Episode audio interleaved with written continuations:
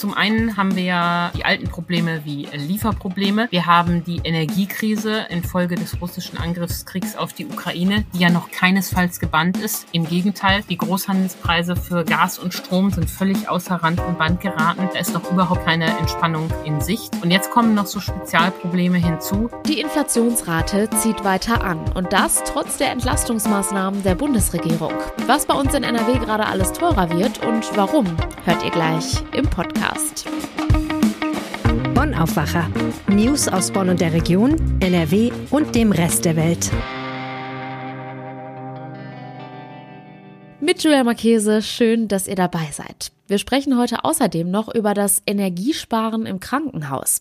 Wie das gehen soll, das kann man sich ja im ersten Moment gar nicht so richtig vorstellen und ist auch gar nicht mal so einfach. Trotzdem ist das aufgrund der aktuellen Situation ein Thema in den Kliniken bei uns in NRW. Mehr dazu gleich. Denn zuerst starten wir jetzt wie immer mit den aktuellen Meldungen aus Bonn und der Region. Anwohner beschweren sich über nächtliche Ruhestörungen und Vermüllung an der Poppelsdorfer Allee. Eine Anwohnerin berichtet von einer unerträglichen Wohnsituation in ihrem Viertel. An der Unterführung an der Quantiusstraße, Ecke Prinz-Albert-Straße, kampierten viele Obdachlose.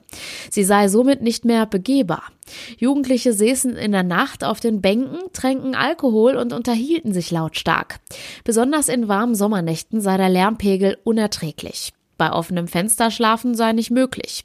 Mehrfach habe sie nachts bereits die Polizei und das Ordnungsamt gerufen.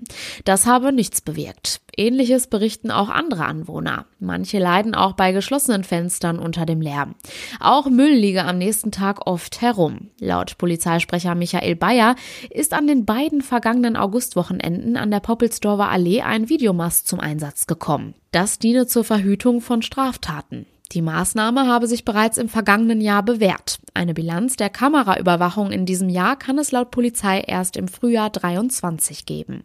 Der Stadt Bonn droht der Verlust des großen Arbeitgebers Bechtle. Die hiesige Niederlassung des wachsenden IT-Konzerns sucht seit drei Jahren nach einer größeren Immobilie.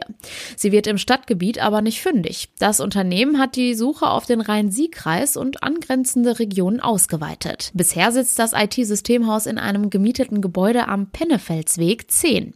Es hat nach eigenen Angaben rund 550 Mitarbeiter, die meisten davon am regionalen Hauptsitz in Bad Godesberg. Bechtle will selbst bauen und benötigt ein Grundstück von 5000 bis 10.000 Quadratmeter. Quadratmetern. Hier soll neben Büros auch eine Werkstatt und Lager errichtet werden. In Bonn gibt es aber kaum noch verfügbare Gewerbeflächen. Die Zeit drängt, wie der Bechtle-Geschäftsführer unterstreicht. Sein Unternehmen wolle den Mietvertrag für die Godesberger Immobilie nicht ein weiteres Mal verlängern. Deshalb müsse in anderthalb Jahren eine Entscheidung fallen. Bechtle wolle seinen Standort in Zukunft idealerweise in der Region Köln-Bonn behalten. In Bonn könnte es dem Geschäftsführer zufolge noch eine Option für das Systemhaus geben. Man habe ein Grundstück im Auge, das zwar nicht ideal, aber womöglich trotzdem nutzbar sei. Wo dieses Grundstück liegt, will er nicht verraten. Eine Familie in Alfter hat eine giftige Nosferatu-Spinne bei sich zu Hause entdeckt. Eine Alfterin fand die Spinne beim Aufräumen in einer Plastikkiste. Die Nosferatu-Spinne hat acht Beine, ist gelbbräunlich gefärbt und wird bis zu fünf Zentimeter groß. Diesen Sommer gibt es vermehrt Sichtungen der Spinne. Ganz neu ist die Art in Deutschland und auch in der Region Köln-Bonn aber nicht. Heimisch ist sie im Rheinland eigentlich aber auch nicht. Ursprünglich sei sie eine mediterrane Art, sagt Hans-Joachim Krammer, Spinnenexperte aus dem Forschungsmuseum König in Bonn. Die ersten Exemplare seien in Süddeutschland gesichtet worden. Das Klima hat die Ausbreitung möglich gemacht. Obgleich sie giftig ist, gibt es laut Krammer keinen Grund zur Sorge. In ganz Mitteleuropa gäbe es keine Spinne, die dem Menschen wirklich gefährlich werden könnte. Fachleute schätzen den Biss der Nosferatu-Spinne als vergleichbar mit einem Mücken- oder Bienenstich ein. Wer eine Nosferatu-Spinne im Haus entdeckt, kann ein Gefäß über das Tier stülpen, dies abdecken und das Tier nach draußen bringen. Und das waren die Meldungen aus Bonn. Kommen wir nun zu unserem heutigen Top-Thema. Egal ob Strom, Gas oder der Einkauf im Supermarkt. Wenn man auf die Rechnungen schaut, merkt man relativ schnell, das Leben ist teurer geworden. Und in diesem Monat ist die Inflationsrate trotz einiger Entlastungsmaßnahmen der Bundesregierung, wie zum Beispiel dem Tankrabatt, nochmal gestiegen. Woran das liegt und was künftig noch teurer wird, darüber spreche ich jetzt mit Antje Höning aus unserer Wirtschaftsredaktion. Antje, fangen wir mal ganz vorne an. Wie hoch ist die Inflationsrate bei uns in NRW und woran merkt man das gerade ganz besonders? Die Inflationsrate in Nordrhein-Westfalen ist im August auf 8,1 Prozent gestiegen. Im Juli lag sie noch bei 7,8 Prozent. Und das ist, du hast es schon angedeutet, sehr erstaunlich, weil ja einige Entlastungen es im August noch gab. Tankrabatt und 9-Euro-Ticket. Aber die haben nicht gereicht, um die negativen Effekte zu kompensieren. Und so erleben wir doch bei einer Reihe von Waren ziemlich saftige Preiserhöhungen. Heizöl kostet 87 Prozent mehr als vor einem Jahr, Gas 70 Prozent. Und auch bei den Lebensmitteln im Supermarkt merkt man es. Quark zum Beispiel wurde um 58 Prozent teurer, Gurken um 49 Prozent und Nudeln um 42 Prozent. Das heißt, jeder Verbraucher spürt es irgendwie in seinem Einkaufswagen und an seiner Energierechnung. Woran liegt das denn, dass es immer weiter ansteigt? Ja, da kommen ein paar Sachen zusammen. Zum einen ähm, haben wir ja äh, die alten Probleme wie Lieferprobleme. Wir haben die Energiekrise infolge des russischen Angriffskriegs auf die Ukraine, die ja noch keinesfalls gebannt ist. Im Gegenteil, die Großhandelspreise für Gas und Strom sind völlig außer Rand und Band geraten. Da ist noch überhaupt keine Entspannung ähm, in Sicht. Und jetzt kommen noch so Spezialprobleme hinzu. Wir haben die Trockenheit, äh, die lange Trockenheit, und die führt dazu, dass Frachtschiffe nicht mehr voll beladen werden können dass es da überall zu Stockungen kommt. Und ähm, deshalb zum Beispiel ist das Verschiffen von Diesel auf einmal so teuer geworden und hat den Tankrabatt völlig aufgezehrt. Das hat auch das RWI-Institut in Essen nachvollzogen ähm, und dargelegt, dass leider von dem Tankrabatt nichts überbleibt, weil die Transportkosten speziell bei Diesel so stark angezogen sind. Jetzt hast du gerade schon den Tankrabatt angesprochen. Der endet ja ab morgen sogar, genauso wie das 9-Euro-Ticket. Was hat das denn für Konsequenzen? Werden wir das künftig auch merken? Ja, das werden wir ganz schnell ähm, erleben. Manuel Frondel, der beim RWI-Institut in Essen die Energiemärkte beobachtet, sagt ganz klar, ähm, er geht davon aus, dass die Energiepreise, die Benzinpreise ähm, weiter steigen werden, ähm, nicht nur wegen des Wegfalls des Rabatts, sondern auch wegen der anhaltenden Energiekrise. Und solange die Pegelstände am Rhein nicht stark steigen, so dass wir dieses Frachtschiffproblem lösen, kommt da zusätzlicher Druck auf den Kessel.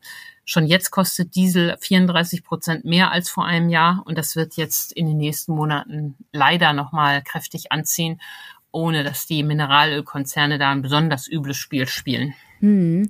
Wie sieht das Ganze denn aktuell im Ausland aus? Ist es da genauso oder ist es vor allem bei uns in Deutschland aktuell so stark spürbar? Nein, nein, das ist schon ein europaweites Problem unter der Energiekrise leiden ja auch andere Länder, wenngleich kein Land ähm, so abhängig war von russischen Energielieferungen wie Deutschland. Ähm, und auch die Probleme mit den Lieferketten sind dort natürlich. In Spanien zum Beispiel haben wir schon seit zwei Monaten eine Inflationsrate über zehn Prozent. Und die Bundesbank sagt dies ja auch ähm, für Deutschland im Herbst voraus. Und um das historisch einzuordnen, zweistellige Inflationsraten hatten wir zuletzt 1951. Also das zeigt schon, was für eine besondere Situation es ist, in der wir da gerade stecken. Hast du da vielleicht einen Tipp für uns, wie man sich darauf gut vorbereiten kann, beziehungsweise worauf man achten kann? Gibt es da überhaupt irgendetwas? Nein, man muss es leider ertragen ähm, und ähm, gucken, was äh, die politisch Verantwortlichen und die Europäische Zentralbank da jetzt tun. Also Verbraucher können natürlich immer mehr denn je gucken, Preisvergleiche lohnen. Ähm, das gilt für die Tankstelle. Ähm, über die Apps haben wir schon oft gesprochen, ähm, dass man da schauen soll, wo es günstig ist, dass man nach Zeiten gucken soll. Ähm, äh, abends ist es äh, in der Regel etwas günstiger als äh, tagsüber zu tanken und selbst in einer Stadt sind die Unterschiede ja sehr groß. Aber die großen Weichen werden in Berlin gestellt, ähm, wo die Bundesregierung über Entlastungspakete ähm, nachdenkt. Und die werden in Frankfurt gestellt, wo die EZB nächste Woche über den nächsten Zinsschritt entscheidet. Und auch wenn die EZB nicht schuld ist an der Inflation, so kommt es doch jetzt auf sie genau an, ähm, ob es gelingt, diese rasch wieder einzudämmen. Ist denn da jetzt schon etwas Konkretes geplant? Ja, nächste Woche, so ist die Erwartung der Märkte, wird die Europäische Zentralbank die Zinssätze weiter anziehen. Und die Finanzmärkte gehen schon davon aus, dass es mindestens 0,5 Prozentpunkte nochmal sein müssen. Wir erinnern uns, im Juli hat die EZB die Phase der Negativzinsen beendet. Da waren wir bei 0 Prozent und jetzt muss sie noch mal eine Schippe drauflegen. Das erwarten die Finanzmärkte, auch damit sie den Leuten klar macht, dass sie den Kampf gegen die Inflation ernst nimmt. Sonst passiert nämlich Folgendes. Wenn die Gewerkschaften sich sorgen, dass das immer so weitergeht, werden sie, und das völlig zu Recht, die hohen Inflationsraten in entsprechend hohe Lohnforderungen umsetzen. Und dann kriegen wir so eine Preis-Lohn-Preisspirale ähm, und die Inflation verfestigt sich. Das muss unbedingt vermieden werden. Und die Bundesregierung muss halt aufpassen, dass sie jetzt nicht völlig falsche Sachen macht. Robert Habeck denkt gerade über einen Deckel beim Gas nach. Hört sich ja erstmal toll an, wenn äh, die Versorger nur noch eine bestimmte Höhe nehmen dürfen. Aber der Schuss geht immer nach hinten los. Dann äh, sparen die Verbraucher nicht mehr. Das ist ein Problem. Und vor allen Dingen wird die Inflation nur aufgestaut. Sobald der Deckel wieder angehoben wird, werden die Preissteigerungen umso heftiger. Also ähm, die Krise fordert jetzt wirklich äh, alle heraus und der Kampf gegen die Inflation muss ähm, energisch, aber eben auch mit Bedacht geführt werden. Vielen Dank für die Infos, Antje Höning. Vielen Dank. Und wenn euch der Aufwacher gefällt und ihr keine Folge mehr verpassen wollt, dann freuen wir uns über ein Abo von euch. Dazu einfach auf eurer Podcast-Plattform auf die Übersichtsseite des Aufwacher-Podcasts gehen und auf Folgen klicken. Danke. Wir haben ja schon gehört, Energie ist teuer und wir müssen sie alle jetzt irgendwo einsparen, weil wir sie nicht mehr bezahlen können. Es gibt aber auch Orte, wo das mit dem Energiesparen gar nicht so einfach ist, nämlich im Krankenhaus. Man kann ja nicht einfach ein paar Geräte vom Strom nehmen. Die sind ja einfach teilweise auch lebensnotwendig. Trotzdem ist das ein Thema in den Kliniken in NRW. Jörg Isringhaus hat sich damit beschäftigt. Wie viel Energie verbraucht denn so ein Krankenhaus? Boah, das ist wirklich wahnsinnig viel. Ähm, so ein durchschnittliches Krankenhaus, das hat ein Gutachten des Deutschen Krankenhausinstituts mal errechnet, verbraucht 4,9 Millionen Kubikmeter Gas pro Jahr. Das entspricht dem Verbrauch von etwa 3000 Einfamilienhäusern. Also das ist schon ganz schöner Batzen. Und das ist nur das Gas. Wenn man sich die einzelnen Posten da mal so anschaut, was ist denn da der größte Batzen? Naja, es ist natürlich ähm, äh, auf jeden Fall die Wärmeerzeugung, ähm, die viel Energie ähm, braucht, ähm, aber auch andere. Also ich meine, sie haben natürlich auch einen hohen Stromverbrauch durch äh, die ganzen Apparatschaften, die überall auf den Zimmern sind und die ähm, äh, einfach durch Licht und anderes. Also ich meine, da kommt eine ganze Menge zusammen. Aber ich glaube, der, der, der, der größte Posten ist die Wärmeerzeugung. Jetzt hat so ein Krankenhaus sehr viele Räume, viele Zimmer. Und gerade bei der Temperatur im Patientenzimmer, da liegen ja Kranke. Da ist das ja schon eine Hemmschwelle, da einfach die Heizung runterzudrehen, oder? Genau. Aber das ist auf jeden Fall ein Plan. Also ich habe mir eine Klinik einmal rausgesucht und dort mit dem Klimamanager gesprochen. Äh, und zwar in Meerbusch, die Therapieklinik St. Mauritius. Und habe mir das mal erklären lassen, äh, wie man dort sparen will. Und da ist das, was du sagst, äh, steht da schon mit auch oben auf der Agenda, nämlich die Temperaturen in den Zimmern runterregeln. Dazu gehören natürlich die Büroräume, die Arztzimmer und so weiter. Das ist alles relativ einfach, aber auch die Patientenzimmer. Da weiß man noch nicht so genau, das so ein bisschen, da wird man sich rantasten wollen. Ähm, aber da sagen die, ist sicherlich Spielraum von ein, zwei Grad ähm, die man runtergehen kann. Natürlich auch nicht in allen Patientenzimmern, sicher nicht in der Kinderklinik und sicher nicht da, wo gewisse Therapien auch verordnet werden. Aber man will auf jeden Fall an diese Wärme ran. In Krankenhäusern gibt es ja auch ein neues Berufsbild, was immer häufiger wird, der Klimaschutzmanager. Wie kann ich mir das vorstellen? Läuft da jemand den ganzen Tag mit dem Klemmbrett durch die Klinik und schaut, wo man was einsparen kann? Naja, ich glaube nicht so unbedingt, sondern das sind eher Querschnittsaufgaben, also die versuchen eigentlich so zu moderieren zwischen den einzelnen Bereichen der, des Krankenhauses, also von der Apotheke über die Kantine äh, bis äh, zu den einzelnen äh, klinischen Abteilungen, äh, also auch natürlich der Technik, die sicher ganz oben steht. Da versuchen die halt Einsparziele mit den jeweiligen Verantwortlichen auszumachen und zu gucken, äh, wo können wir da was rausholen. Also äh, die rennen nicht selber rum, die haben ja gar nicht die Expertise in den, in den ganzen einzelnen Abteilungen, sondern ähm, versuchen einfach die Expertise der anderen zu nutzen. Am Ende wird es dann doch beim Energiesparen auch auf die Klassiker hinauslaufen, oder? Also Gebäudedämmung, Solaranlage auf dem Dach und LED-Lampen. Absolut, absolut. Und äh, LED ist äh, zum Beispiel in der Klinik äh, ist da auch schon passiert, zu großen Teilen auf jeden Fall. Und äh, ansonsten ist es eben das naheliegende der Umbau der Wärmeerzeugung. Das ist nicht so einfach. Äh, das äh, erfordert ja große Eingriffe ähm, äh, und ist sehr, sehr teuer. Aber es gibt auch ungewöhnliche Dinge, die dabei ähm, einfach auf die Agenda kommen, wie Optimierung der Fahrstühle. Also die Fahrstühle, gerade in so einer Therapieklinik, die brauchen wohl wahnsinnig viel Energie. Die haben außerdem viele Fahrstühle, weil natürlich viele Patienten ähm, im Rollstuhl unterwegs sind.